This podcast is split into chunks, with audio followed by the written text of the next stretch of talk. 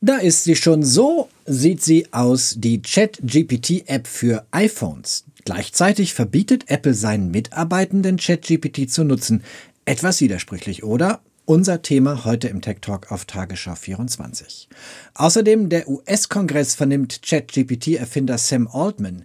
Instagram entwickelt einen eigenen Twitter-Clone und der NFT-Hype macht eine Bauchlandung. And raise your right hand. Nichts als die Wahrheit, sollen sie sagen vor einem Ausschuss des US-Kongresses. KI-Expertinnen, unter ihnen der Chef von OpenAI Sam Altman.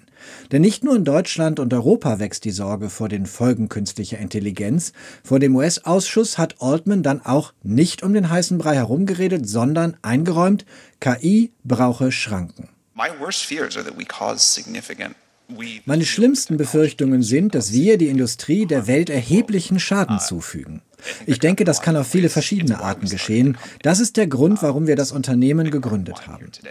Ich denke, wenn diese Technologie schief geht, kann sie ziemlich schief gehen.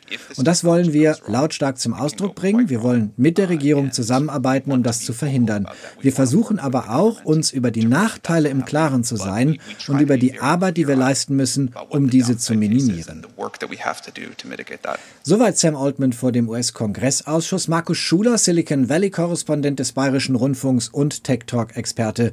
Wie hat man bei dir den Auftritt von Sam Altman wahrgenommen? Ja, also hier herrscht die Meinung, Björn, dass äh, Sam Altman, der nur 38 Jahre jung ist, einen hervorragenden Auftritt äh, hingelegt hat in Washington. Er hat einen Drahtseilakt geschafft. Zum einen wies er auf die Gefahren der neuen Technologie hin. Zugleich hat er aber auch das äh, Potenzial angepriesen, das eben KI bietet. Ähm, es war stets ein Ja und Aber.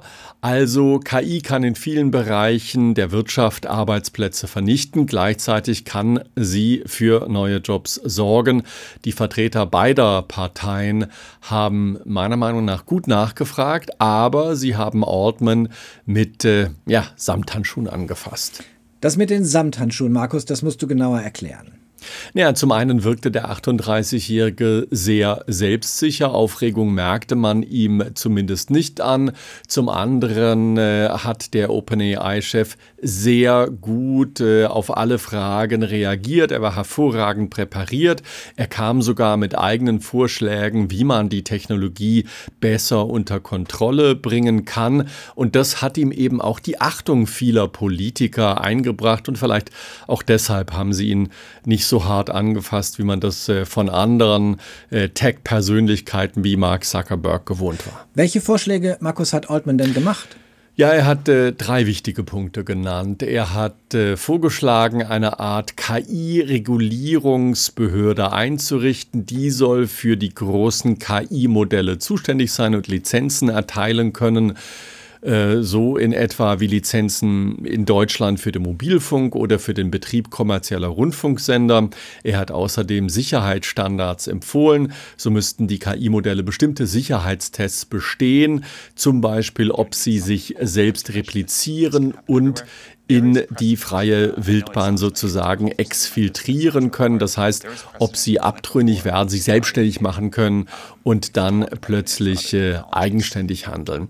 Und er hat angeregt, das war der dritte Punkt, eine Kommission einzurichten und die soll KI-Modelle auf verschiedene Metriken hin durch unabhängige Experten prüfen lassen. Für viele KI-Unternehmen bedeutet das, sie müssten externen Parteien, also einem Expertengremium, Gremium oder einer Behörde Zugriff auf ihren sozusagen heiligen Gral geben, auf ihre Trainingsdaten. Immer mehr Unternehmen in den USA, Markus, verbieten in ihren Computernetzwerken ChatGPT und andere KI-Anbieter. Aus welchem Grund eigentlich? Ja, viele US-Unternehmen, die haben die Sorge, dass vertrauliche Informationen plötzlich bei KI-Unternehmen landen. Wenn man zum Beispiel diese KI-Bots nutzt, muss man äh, ihnen äh, zur Bewertung natürlich eine entsprechende Frage stellen. Schon allein dadurch läuft man natürlich Gefahr, sensible Informationen preiszugeben, denn am anderen Ende äh, sitzen die Entwicklerinnen und Entwickler zum Beispiel von ChatGPT und versuchen, ihr Sprachmodell besser zu machen. Dafür müssen Sie natürlich auch entsprechende Anfragen äh, genau anschauen, um das jeweilige Modell zu verbessern. Apple, Amazon, aber auch das Bankunternehmen JP Morgan Chase oder das Mobilfunkunternehmen Verizon, die haben in ihren Computernetzwerken, in ihren Firmennetzwerken KI-Tools gesperrt. Im Falle von Apple zum Beispiel ist das nicht ein bisschen scheinheilig? Immerhin baut das Unternehmen vermutlich einen eigenen KI-Sprachmodell. Ja, das stimmt schon, aber ähm, Apple hat insofern einen Punkt gemacht, äh, weil es äh, äh, zum Beispiel so einen Dienst wie Copilot äh, auf GitHub, der gehört übrigens zu Microsoft, äh, äh, nicht in seinem Firmennetzwerk haben will oder die Mitarbeiterinnen und Mitarbeiter sollen den nicht nutzen dürfen. Dort kann man, also bei Copilot, da kann man den äh, Quellcode für ganze Applikationen schreiben oder zumindest vervollständigen lassen. Und das birgt natürlich die Gefahr, dass ganz zwangsläufig interne Informationen bei einem bestimmten Anbieter landen können. Was sagen die betroffenen Unternehmen dazu? OpenAI hier in San Francisco äh, äußert sich zu diesem Thema nicht, aber wenn man mit den Mitarbeitenden von OpenAI spricht, dann sagen einem äh, viele, dass man solche eine Entscheidung, wie sie von Apple oder auch von Amazon getroffen wurden, durchaus nachvollziehen kann. OpenAI hat ChatGPT in den USA jetzt auf iPhones und Tablets von Apple veröffentlicht. Der Konzern lässt damit ja eine App zu, deren Technologie er eher kritisch sieht. Wie passt das zusammen? Ja, Apple sieht äh, KI stellenweise kritisch und hat gegenüber von App-Entwicklern die Altersbeschränkungen für einzelne KI-Anwendungen mittlerweile verschärft. Getrieben wird das allerdings natürlich auch von der Sorge, dass eben interne Firmendaten verloren gehen können. Also das ist sozusagen äh, ein zweischneidiges Schwert. Dankeschön, Marco Schuler, Tech Talk-Experte und Silicon Valley-Korrespondent des Bayerischen Rundfunks. Über den Niedergang von Twitter berichten wir seit Monaten hier im Tech Talk. Twitter gibt es übrigens immer noch. Vergangene Woche aber haben wir auch mögliche Nachfolger vorgestellt. Blue Sky oder Mastodon zum Beispiel. Nun hat der Meta-Konzern einigen Influencern erste Einblicke gegeben in eine neue App, die aussieht wie Twitter und ähnliches bieten soll wie Twitter. Der Projektname P92 oder Barcelona.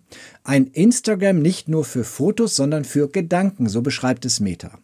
Die Social-Media-Expertin Lia Habermann hat ein etwas pixeliges Bild veröffentlicht, auf dem sich erahnen lässt, wie der Twitter-Clone von Meta aussehen könnte, nämlich ganz ähnlich wie Twitter, nur in anderen Farben. Botschaften dürfen bis zu 500 Zeichen lang sein. Der Login funktioniert über den Instagram-Account und die App soll auf dezentralen Servern laufen, wie eben Mastodon und sogar einen Austausch mit Mastodon ermöglichen. Schauen wir mal, im Sommer soll die App veröffentlicht werden. Schauen wir noch auf den Markt für NFTs, für Non-Fungible Tokens. Sie erinnern sich vielleicht, das waren und sind einmalige digitale Objekte, so etwas wie Sammelkarten der Digitalisierung. Auch Kunstwerke gibt es als NFTs. Unter die zehn umsatzstärksten NFTs im Mai haben es gleich fünf der legendären Bored Apes der gelangweilten Affen geschafft. Sie erinnern sich. Noch vor kurzem gab es einen großen Hype um NFTs. Nun aber scheint sich dieser Markt zu beruhigen. Es sieht so aus, als ob im Mai eine Hürde gerissen wird. Zum ersten Mal sinken die NFT-Verkäufe wieder unter die Grenze von einer Milliarde US-Dollar.